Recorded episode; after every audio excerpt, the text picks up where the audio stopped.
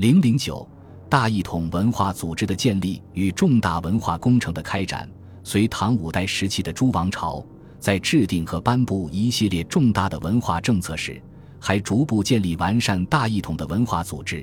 以保证各项政策的顺利执行。同时，还凭借大一统的文化组织所拥有的雄厚的财力、人力、物力以及政权之力，组织和开展了一些重大文化工程的建设。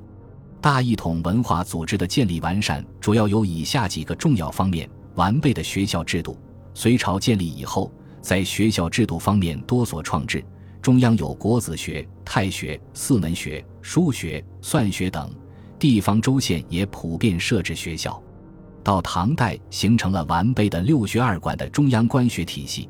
另外，在州县乡里也建立了完善的地方官学体系。与前代相比，隋唐学校制度有三大特点：一是学校教育为科举服务；二是专科教育。如算学、书法、法律等开始确立。三是教育、研究、行政三者往往结合为一体，如弘文、崇文两馆兼任研究和行政任务，而太医署、太乐署等则兼有行政机关、研究所和学校的作用。设立使馆和实行宰相兼修制度。隋文帝曾下诏禁止私人修撰史书，到唐代正式设立史馆。聚众修史，以重臣统领，从而强有力的以政权力量统一史学，把握史权。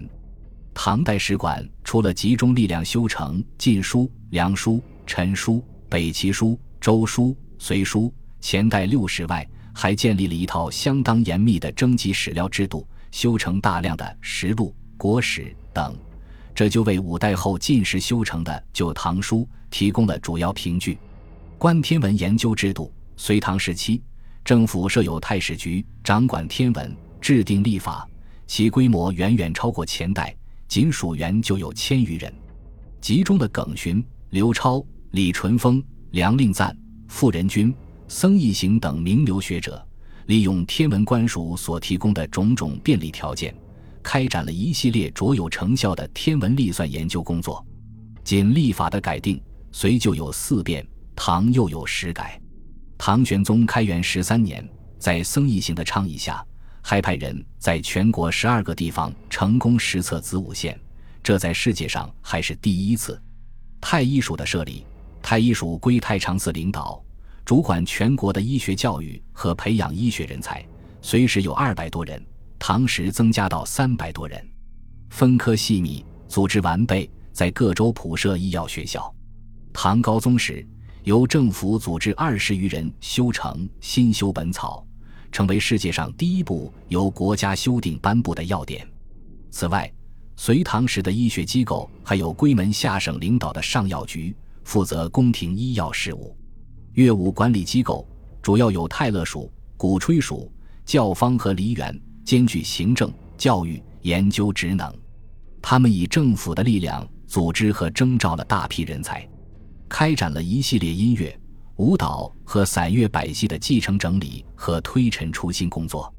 这几个机构最盛时管理的乐舞艺人多达几万人，集中了万宝长、李龟年、公孙大娘、李可吉等著名艺人，整理成七部乐、九部乐、十部乐等宫廷乐舞，还创作了《秦王破阵乐》和《霓裳羽衣曲》等一批大型乐舞，同时还组织了大规模的演出活动。如隋炀帝和唐玄宗时，都曾组织过有几万人和十几万人参加的大型演出，将中国的音乐舞蹈艺术推向空前繁荣的高度。宗教管理机构，隋唐时期管理宗教事务的机构屡有变动。隋及唐初，由鸿胪寺管理佛道事务；武则天时，佛教归礼部下属机构祠部管理；唐玄宗时，将道教归宗正寺管理。同时设立重玄制和重玄馆，开展道教研究工作，由政府出面组织宗教界人士、文人、学者，开展宗教典籍的整理和收集工作。在佛教方面，有隋文帝组织撰辑的《重经目录》两部和抄经四十六藏，十三万两千零八十六部。唐太宗曾在慈恩寺为玄奘组织有三千人参加的大型一场。译出经书七十五部，一千三百三十五卷。在道教方面，唐玄宗时在编成《一切道经音译》和《一切道经目》的基础上，编成《开元道藏》，这在宗教发展史上都是著名的盛事。此外，翰林院也是一个综合性的文化管理组织，汇聚了词学、经术、僧道、补助、艺术、书艺等各方面的专家学者，专门从事文化事业的创造和发明。还有内园和五方，则集中了一批杂戏和体育人才，开展了一系列丰富多彩的文体活动。这些大一统文化组织的建立和完善，在充分吸收民间传统智慧的基础上，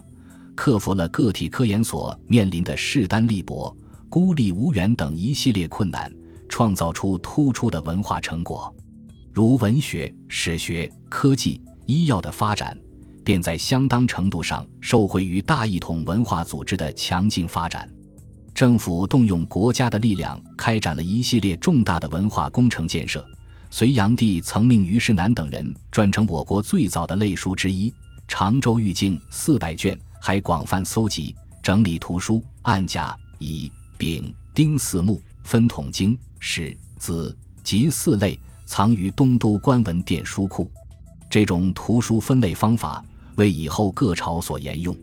唐王朝建立以后，凭借政府的力量，组织修撰成《北唐书钞》《译文类聚》《初学记》等类书，还组织学者整理注释出十部算经，即《九章算术》《海岛算经》《孙子算经》《五曹算经》《张丘鉴算经》《夏侯阳算经》《周必算经》《五经算术》《赘述》《击鼓算经》，对前代的数学成就进行了总结。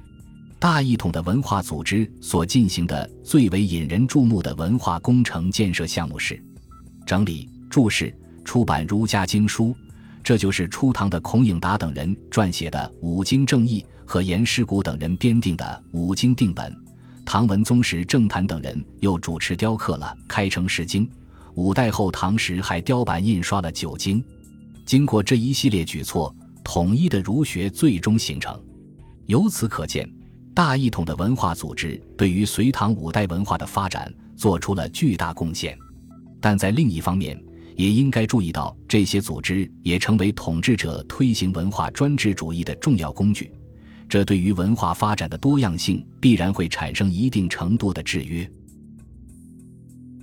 本集播放完毕，感谢您的收听，喜欢请订阅加关注，主页有更多精彩内容。